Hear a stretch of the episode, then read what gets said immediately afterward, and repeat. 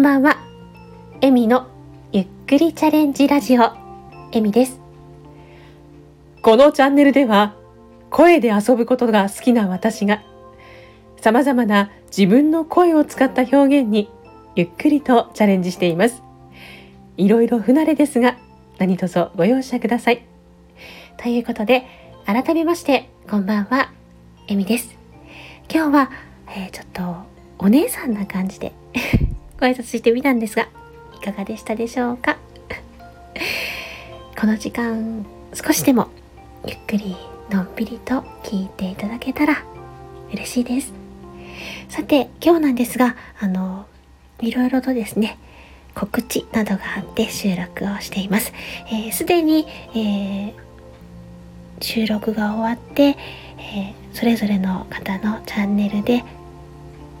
放送されているものもあるんですが、これからの予定とも合わせてご案内していきたいと思います。よろしくお願いします。はい、えー、まず9月25日、日曜日、21時30分から1時間、えー、私のチャンネルにて、いつもお世話になっているシオンお姉ちゃんと一緒にですね、えー、神様、私たちに女子力くださいということで、コラボトークライブを行います。こちらは、あの、第1回が9月11日に開催されたんですけども、そちらの2回目ということになっております。もしよろしければお越しください。えー、続きまして、9月27日火曜日。こちらはですね、私があの9月からチャレンジしている新番組ということで、バステとの誘惑の4回目になります。次回のトークテーマは、旅旅行ということで、えー、23時から23時30分。こちらもコラボトークライブ参加型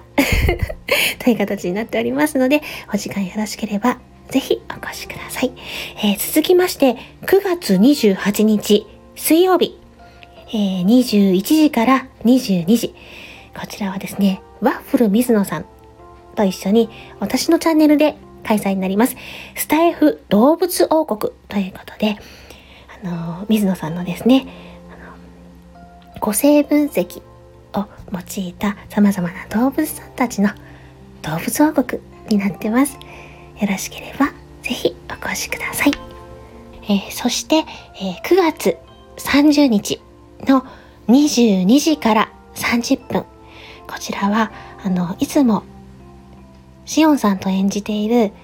声劇、声劇のシナリオの金物ゆうきさん コラボトークライブします。あの昔好きだったゲームとか、あの音楽とか結構いろいろとあわかるっていう話があったのでそんな話できたらいいななんて思っておりますので是非お越しください。続きまして、す、で、に収録、公開されている番組のご案内になります。えー、とですね、9月11日。だいぶ前なんですけども、あの、先ほどご案内したしおんお姉ちゃんとの、あのー、コラボトークライブ、神様、私たちに女子力くださいの1回目。が、しおお姉ちゃんのチャンネルで、えー、公開されてます。こちらですね、1回目にして神回っていう感じで、あの、とっても素敵なゲストの方上がっていただいて、あの、すごくいいお話をしていただきましたので、ぜひ聞かれてください。で、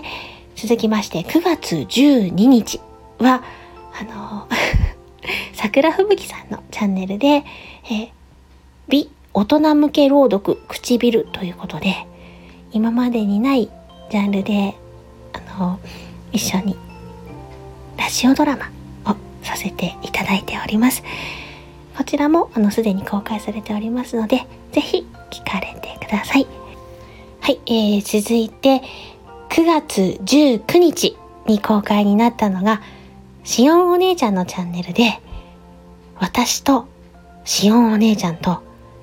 原作の金物ゆうきさんと3人でのコラボ声劇、声劇になります。夏の桜が散る前にという作品が公開になっております。こちらも、あの、また一風変わった作品になってますので、ぜひ聞いてみてください。はい。で、収録済みの作品最後になります。えー、9月20日、バステとの誘惑の3回目のアーカイブが出ております。毎回ですね、あの、参加いただく皆様に、とっても、あの、センスのいい素敵なお題を セリフを書いていただきまして、あたふたしながらも一生懸命チャレンジしている状態にあります。ぜひ、あの、皆さんと楽しみながら、楽しい番組を作っていけたらなと思いますので、こちら聞いてみてください。で、良ければ、27日の4回目に来ていただければ大変嬉しいです。はい、えー、ここからは私の個人のチャレンジになるんですが、あのー、0時からだいたい15分間くらいですね、黒エミライブということで、お休みのライブを今続けてます。えー、火曜日の深夜はですね、ちょっとバステトのあの反省会があるのでそこはできてないんですけども、継続してやっていきたいと思っております。こちらですね、アーカイブは URL 限定としているので、まあ基本残さない私の反省用という形になってます。もしよろしければこちらご参加ください。あとですね、えー、毎週水曜日、今日ちょっと寝坊しちゃったんですけど、朝7時から、えー、10分程度おはようございますというライブを今やってますので、よろしければお越しください。とですね、不定期になるんですが、真っ黒い笑みが登場することがあるかと思います。こちらはもうゆるゆるとあの心の内を話したり、皆さんが何か吐き出していけるような場になればいいななんて思っておりますので、もし見かけたら来ていただければ嬉しいです。はい、えー、今日は長くなってしまって申し訳ありません。最後まで聞いていただきありがとうございました。今日嬉しいことがあった方も